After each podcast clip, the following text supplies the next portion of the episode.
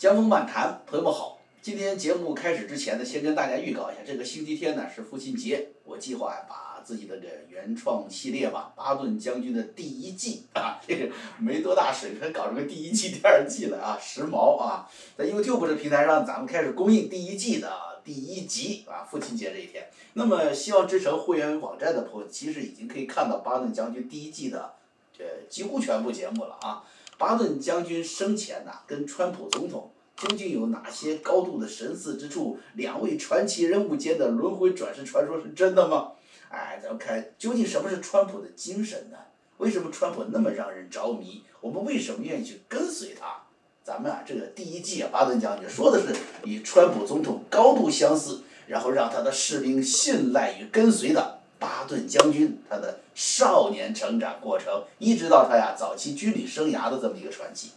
呃，网站上的节目呢，看过的朋友都很捧场，也很喜欢，我也感谢大家啊。那么我相信呢，更多的朋友去看呢，也会感到很高兴的啊。我呢也会全力的继续打造这个精品，而且我跟大家说啊，这是四 K 的画质啊，放到家里面大电视看啊，更有味道啊。好吧，那么。吃完牛了啊！咱们转入今天的话题。这个揭露中共传播翻墙技术和隐私保护啊著称的博主叫做“边城随想”的，近期近期呢是被中共抓捕啊，遭受迫害。这个事情呢，就跟大家透露一下啊，我实际上是在五月底的时候呢，已经有所了解，因为当时国内体制内啊一些算是核心系统吧啊。一些熟悉的朋友通过一些渠道啊跟我说了这个事儿，这个事儿呢，当时我还不能说，为什么呢？只要一说，那些人呢通向反向啊推理排查啊，会对我的这些朋友非常不利啊。那么核心系统这个朋友他为什么要冒险跟我说这个事儿呢？其实啊，中共体制内啊，朋友们是风雨欲来啊，大厦将倾，绝大多数的党员干部都知道中共剩不了多少日子了。对中共现在的政策呀，其实很反感，很多干部呢现在都是消极反抗，哎，不接活儿，不出面，整天打麻将，出去玩儿，啊，就是因为为了生计嘛，要要要那份工资，所以才没造反，哎，当然也不想给家人招惹麻烦嘛，但是只要时机成熟，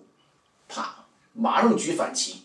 啊，那为什么要把编程随想这个事儿冒险告诉我呢？呃，因为太多人不了解这位博主对中国大陆的民众寻找真相做出的巨大贡献了，而且这个抓捕的事情后面还会带来更多的思考。其实体制内很多朋友他们是很很善于思考的啊，一会儿把他们的想法呢，我结合一下一起综述的说一下。这说这个编程随想是中国的阿桑奇啊都不为过。阿桑奇何许人呢？他通过黑客手段拿到很多美国乃至全世界的。各地深层政府的核心机密，那么编程随想呢，也是通过网络技术手段，但是他拿的呢是更多的是公开资讯，他不是去偷，他是取用啊，对墙外的资讯进行有效的综合。比如二零一六年，编程随想根据媒体和中共政府网站上的公开信息，整理出了一个据称为中国大陆权贵阶层，包括一百三十多个家族、七百多人的资料和关系网络。把它发布到了这个软体原始码代管网站 GitHub 上面啊，而且呢，他用这个赵的那个拼音啊，赵家人那个赵啊，用它来命名。这个事对大陆民众甚至中共党内冲击都很大。民众需要真相啊，咱不需多说了，对不对？大家都渴望得到真相。那么中共他自己啊，其实也需要真相，他也得知道自己抛头颅洒热血发了毒誓要献身的这个事业到底怎么回事儿。啊，然后干来干去，原来都为顶层的这几百个家族奋斗终身呐！啊，中共高层因此也发生争吵猜忌，啊，那一条消息，这一条消息到底是谁还是谁透露出去的？他互相斗，加剧了矛盾。所以边城随想在开启民智，在中共灭亡的这个助力上是有重大作用的。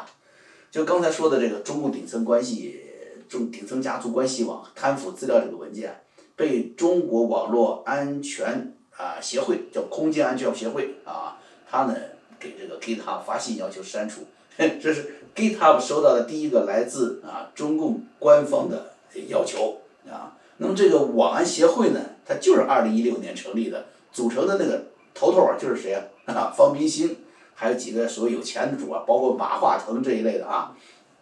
用国家技术，用巨额的财富为中共打造监控、愚弄全民监狱的这帮子人物，啊，也就是说，这个举国，这个举国之力的机构哈，成立之后对付的第一个对象就是边城随想，你可想而知，中共对边城随想有多恨，对他有多害怕，于是他也成了中共国安和公安部技侦系统啊要办的要犯，但是这个边城随想的技术上他非常过硬。两千零九年，他开的博啊，开的博尔课，然后呢，更早的时间他就已经在不断的学习网络技术。他不仅自己学技术，哎，巧妙的与中共庞大的网络审查系统周旋，也把自己的经验和技术与国人共享。他的这个部落格内容，除了各类的真相资料之外，还包括网络安全知识啊、翻墙方法呀，呃，这个保护隐私安全的教学。他本人其实也非常谨慎。长期的生活当中很少使用电子支付这种容易留下痕迹的现代生活方式，啊，你买根葱，买个大蒜，现在都啪你扫啊，他不用这个，啊，也就是说他用最现代时尚的技术去帮助别人去破解中共的技术围堵，而自己却过着现代都市人当中近乎无法想象的原始的生活，说明什么？说明他这个人有着巨大的自我约束和控制能力。那么这么小心而又技术超群的人，又是怎样被中共发现并抓捕的呢？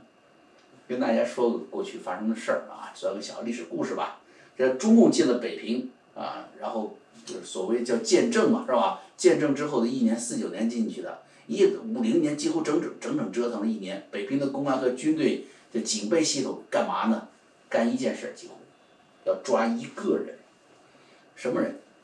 当时有一位国民党军统叫北平潜伏台的叫全能特务，一直在策划组织刺杀毛泽东，这也是，这还了得了，是不是？所以中共几乎动员了所有的侦办力量，最后才抓到了全能特务，他的名字叫做季兆祥，在中共的鼻子底下用电报发了。两百多次情报，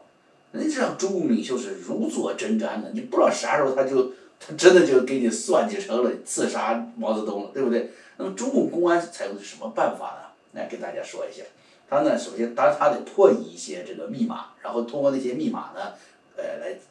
解读原来发出去那些通信，得知一些大概内容，推测出来几个可能的发报区域，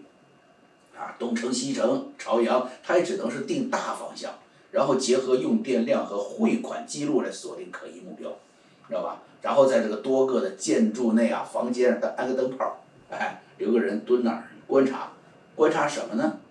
这边军队就部队里面那个电台去侦听，哎，这个全能特务发报了。如果发报的时候灯泡有闪动，就说明什么？就说明附近有人在用大功率的单位在用电嘛。哎，然后呢，他哎大概是这里了，然后发报的时候，啪把外面电闸给你合上了。如果电报中断了信号，什么意思？那就没跑了，就在你关闸的这一层里面了，所以这么慢慢呃确定目标的。你说不管现在技术多先进，你知道吧？这个侦查与反侦查的内涵和技巧是相通的。不过这一次扮演当年革命群众角色的，竟然是谁呢？西方的大科技公司。编程随想的上传电子书到这个 BT Sync 的时候，它会有公开的一个叫实时流量，就像当年说用大功率电台发电报那个用电。的道理是一样的，那么会有瞬间的流量的增加，那么好，微软呐、谷歌呀，这 GitHub 就有机会获取实时的流量。只要他们把数据交给中共控制的服务器，中共就可以观察到这种变化。但是话说回来，你看从二零一二年他大大大规模抓一次，二零一六年这又来搞一次，中国很受刺激嘛，又让黑客对编程随想进行过攻击，都没有成功。那为什么这次却可以定位编程随想并抓了他呢？因为西方大数据科技供应中共，然后呢让他们饿虎添翼，AI 技术越来越发达，大数据收集的能力越来越强。然后你看，这一看啊，发生大流量上传了，就采取类似当时那个这个刚建政时候那种断网手段，对可疑流量他先观察。因为近期中共国际环境极度恶劣，而党内斗争是日趋白热化。这不是又搞了一个什么中共建党百年纪念嘛？是不是？就好像一个死官要看能不能活到一百年，所以他呀花费更大的人力财力来围堵真相。在编程随想对他的整个的侦破过程啊，花费的金钱远远超过了中共维安经费当中重大案例里面，包括像对人权律师高志胜、对盲人维权律师陈光诚的费用。为什么呢？这编程随想案件的时间跨度更大，啊，有可能涉及的省份直辖市呢更多。比如你当时你要你你要这个迫害陈光诚，你可能主要集中在山东，后来到了北京，对不对？那么对高志胜呢，肯定是新疆啊、陕西、北京几个省。编程随想到底在哪里？哪里有网络，哪里就有可能有编程随想。所以他投入的技术人员和设备更多，涉及的省份直辖市更多，花的钱海了去了，啊！所以这从这一点你看，只有骗子最怕真话，那只有杀人凶手最怕血迹，所以他们是舍得下大本钱来抓讲真相的变成随想的。原来呢，五月五月底的时候，我拿到了信息啊，当时彭海主说咱咱事儿还不能说啊，因为考虑到有一点，就是即便最后抓到人了。他们还不敢宣布抓捕成功，为什么？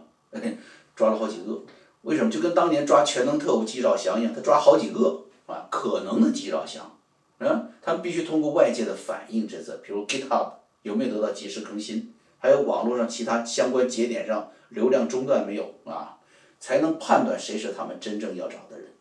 另外还有还有可能就是执行一些外围的措施，边控啊，还有可能进行的这个对当事人的酷刑啊。中共就是这样，就是办不了、办不了的案子啊，哎，都是打出来的，他脑子没有啊，浑身的蛮劲儿，严刑拷打。这个过程当中呢，我们只能是心情焦虑的等待。现在基本信息已经公开了，那我呢就想就第一时间把这事儿啊说一下，呼吁无论是你是在虚拟世界里认识啊编程随想的朋友，还是真实世界当中正义的朋友们，我们一起努力发声。帮助这位传奇的网络人物，因为他帮助了我们无数的人获得真相，获得新生。我们也许能做的就是帮助他少受点罪啊，祈祷他呀早获自由。那体制内呢，系统内的这个这个朋友就告诉我说，说实际上啊，他就是这些朋友，他们距离那个直接办案的人员很近，甚至我跟你说，是他们这个相关单位的领导。比那办案的人官儿大得多。因为五月十二号他已经被抓了。嗯，是是这样一个事件，但但是就是我们很难伪装成别人。我那大家心里都明白了啊，是不是？你你你，大家心里你破了案，你就是你你为啥？你就是就是替习近平出口气嘛。我刚才说了，在体制内现在没有几个这个气儿顺的，你知道吧？都烦得很，只要有人竖反旗，大家都跟着造反了。所以现在能出来的干什么？就是为了一点私利。差不多五年了，你这个就是因为什么？就是因为当年这个，呃，编程随想网络空间里有一个其他人上传的共享文件，提到说习近平涉嫌谋杀，哎，有人就耿耿于怀了，啊，要替习近平出这口气。这点很像香港那个这个铜锣湾事件，香港反送中闹得那么大，直接导火索就是内地公安、山东的一些办案单位跑到香港来越境执法绑架。那所以香港人才担心嘛，你到时候把我可以送终了，把我直接放放到那个大陆了，我们还友好了嘛，是吧？所以才反送中这运动才这么大弄起来的。你想当时为什么这些办案单费那么大周章到香港抓人捅天大的娄子呢？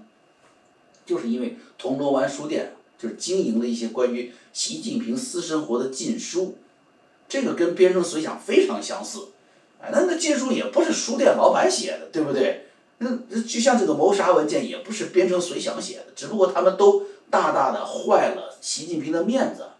于是你看中共是那个逻辑，爱党就是爱国，那怎么体现爱党呢？你就是爱热爱领袖吧，是吧？于是就有那么些个打着爱国的旗号的，却不惜国家财力干着最为下作的事儿的，去为领袖出口气，讨得领袖的欢心。哎，好在这个主人的餐桌下呀，是不是多得一块主人赏赐的骨头？就这意思。所以，即便是这次这个抓捕单位啊，和同一系统，这领导都很清楚。他们跟我说：“你你抓捕编程随想什么罪名呢？你拿什么罪名去抓他？侮辱领袖？那侮辱的文章当年 GitHub 都证明了不是编程随想所做。啊，你说泄密国家、泄露国家机密，所有的关于中共权贵家族的资料全部来自于互联网公开资料，你根本无法给编程随想定罪的。不就是为了领领袖的脸面吗，是吧？可是话说回来，就你们这些个狼犬家奴，你就能挽回中共的脸面？你抓一个边城随想，你就能挽回中共的脸面吗？病毒现在是肆虐全球，已经毒杀了数百万民众，百国联军不是八国联军都已经开始组建联合舰队了。西方发达国家都联手准备追讨人类历史上从未有过的这个这个责任赔偿，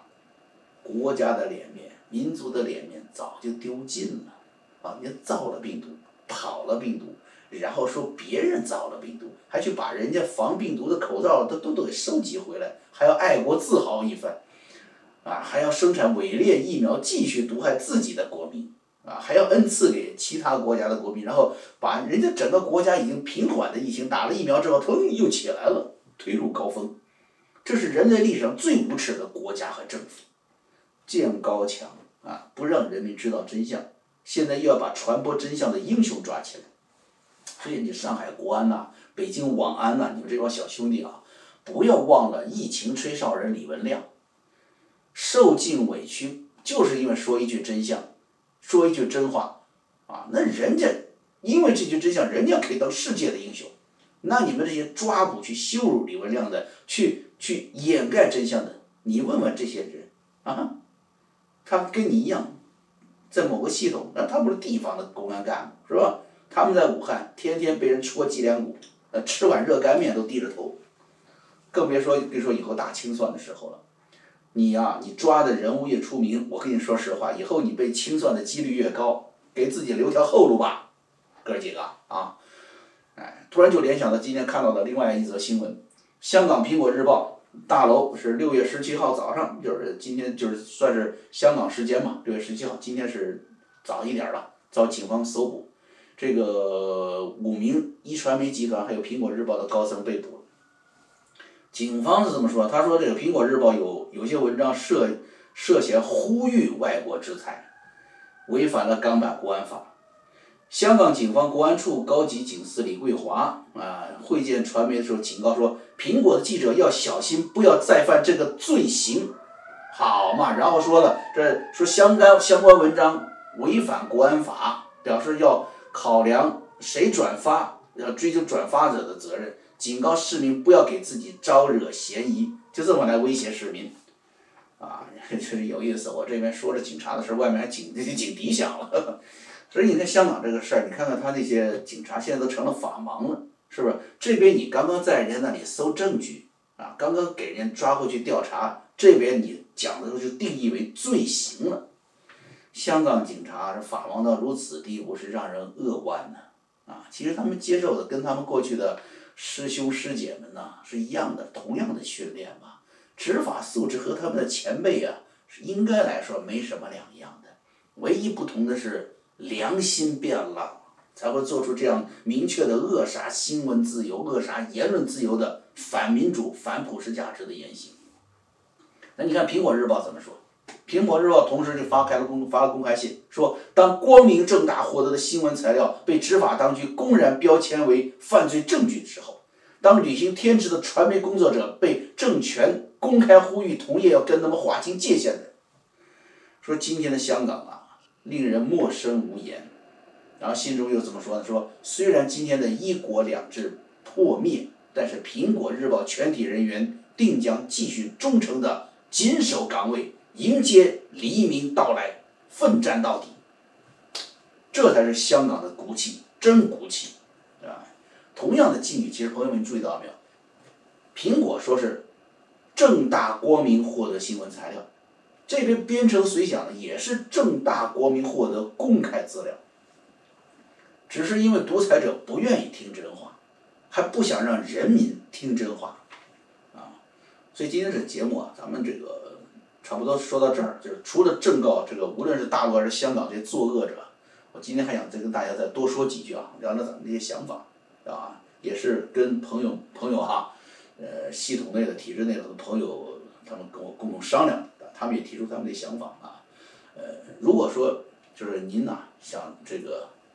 多做点事儿，甚至是为这个讲真相啊，为更高的追求、追求自由的事业，为了。这个民族的未来做些事儿，那么你不要再使用手机操作，使用 PC，用电脑啊，开源操作系统啊，用虚拟机啊，洋葱网络对硬盘加密，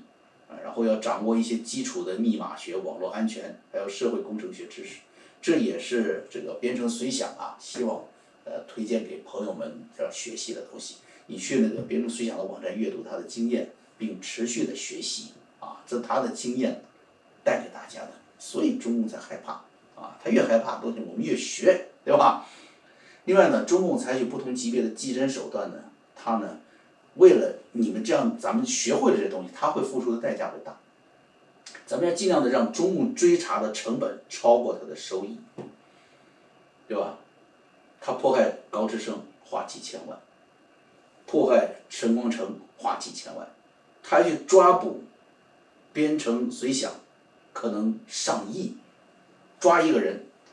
我们要让中共追查的成本超过他的收益，啊，让追查我们每一个为自由的事业去去去追求的每一位朋友，啊，让他们被追查，中共要付出更大的代价，啊，这就是我们。呃，想到的啊，其中一点。另外呢，不光是你想做这个事儿，就是平时我说我看看手机上个网络，我甚至就是呃网络上发言，我不想让人家知道。即便你是匿名哈，朋友们也要注意，苹果手机永远要登录海外的 App Store 和 iCloud 账号，你不要使用国内的，就那种区号注册着零零八六的那种手机号或者中国的邮箱。你不要什么幺六八呀、新浪啊、搜那个国内的搜狐，这个就就完了。不能用国产的安卓手机，也不要用那些什么百度这些输输入方法这朋友们有些技搞技术的朋友推荐什么，就是不安装国产软件的 Google Pixel 手机和电脑啊，用于这个墙外浏览比较好。另外呢，不管你是否有被捕的担忧，就算就是身在海外，都应该什么，减少甚至不用微信。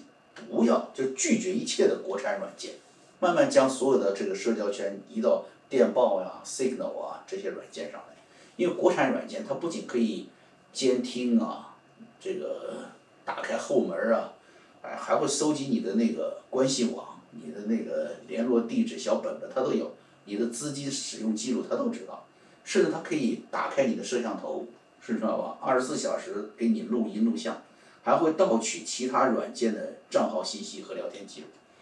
你用微信，你甚至可能呢，就是不仅是害了你自己啊，还帮助中共扩大监视其他这其他人群，啊，那就是把你朋友都卖了，是吧？所以呢，咱们就注意这一点啊，要从自己开始，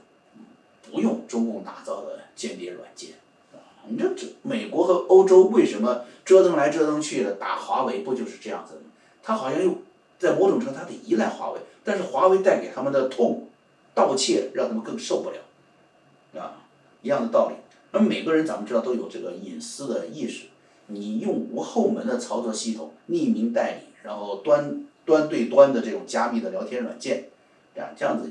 你全用这些东西，那好嘛，中共想获得你的基本数据，拿你的资金记录，拿你的聊天记录，拿你的这个什么这个通讯录，他就得下血本。我跟你说，这个中共其实很坏，知道吧？他当然说他的在法律上他可以无法无天，但至少在法律程序上，他怎么来说？从道理上来说哈，他还得弄个什么传票，弄个搜查令，才能够打开你手机获取你的个人数据，是不是？现在大数据帮忙啊，它可以什么？几乎可以零成本的直接从你的使用中获取，只要你使用了他们设计的间谍软件，你就不安全。这跟大家举个例子，就什么？就是。保护自己啊！你不仅是戴上口罩、戴上面具，别人就认不出来你的，不是的。因为如果大家都没戴口罩的时候，你戴口罩是不是依然是引人注目的呢？只有街上每个人都戴上口罩，那他要找一个人，他得撕下每个人的面具，这成本就会高很多很多，对不对？同时，他撕的面具的人越多，他是不是开罪的人越多？他会心虚很多。他在系统里，他在单位里也挨骂。你看香港反送中，警察一样，是他是不敢拿下沉重的面具，就是这种就胆怯了，你知道吧？因为警察这种胆怯啊，所以我们啊要什么呀？要保护好自己我我们保护自己，他他们就开始害怕。另外，作为高手的编程随想被抓呀，这个也会带给我们一些这样的思考啊，就是想到什么，就是以后的这个技术威胁呀，不光是是什么，就是说是就是先监控，然后发现你说了敏感言论，然后再控制你，封锁你的账号，甚至来抓你，他可以什么，提前抓你，他用这大量看似无关的隐私数据，提前洞悉你的思想。哈 哈你还没想呢，他就知道你准备想什么了。听起来很玄，但实际上在我们的生活当中已经开始出现了。你言论还没出口，就可以把你隔离着，关注你了。你行动还没有开始，就可以把你隔离掉了，预测你的行动，甚至瓦解你组织的，哪怕是很小的活动。这就是人工啊，这大数据和人工智能 AI，长期大规模的数据搜集、交互反馈。对每个人的情绪反应和行为有准确的把握。我不说别的，你可能觉得你说江峰是不是说的有点悬？你现在上网你看看，你你找个你你你说我女女孩子家我买个化妆品，是不是？我买件衬衣，你看你第二天你看新闻的时候，那个衬衣那个化妆品同类的产品全跑出来了，为什么？这就是 AI 技术，它知道你喜欢买什么，喜欢用什么，知道你的特点他，比人都更清楚自己的弱点，所以可以高效的。这个抓住你的心啊，抓住你的想法。大家记得奥威尔写的那个《一九八四》，对不对？人们总认为那是一部政治科幻小说，实际上，朋友们，奥威尔的详细描述现在就是眼下中共的实际的操操作手册。就连美，也在二零二零年深刻的经历了邪恶的政客和贪婪的高科技公司联手的恐怖。说对抗高高科技啊，我们并不会无奈，只是我们一旦认输了，那我们就真的彻底的输掉了。好，啊，咱们今天的节目就就走到这儿啊！再次提醒朋友们呢，去希望之城的网站里看看。我我一个人努力啊，我跟你说都远远不够。咱们的城里面有越来越多的博主、优秀的主持人，用咱们的真诚和智慧吧，啊，共同为你打造一方天地啊！你呢绝对不会空手而归的啊！呃，要说到这个中国为什么没有完全封闭 VPN 呢？就是，我就想到他必须要给那些什么外资企业啊，啊，还有这个对外联络有需要的自己的权贵集团，他也留下出口气儿啊，出气口啊。随着国际上联手打击呢，中共的生存空间是极度的压缩，全网封闭的愿望它是越来越强啊。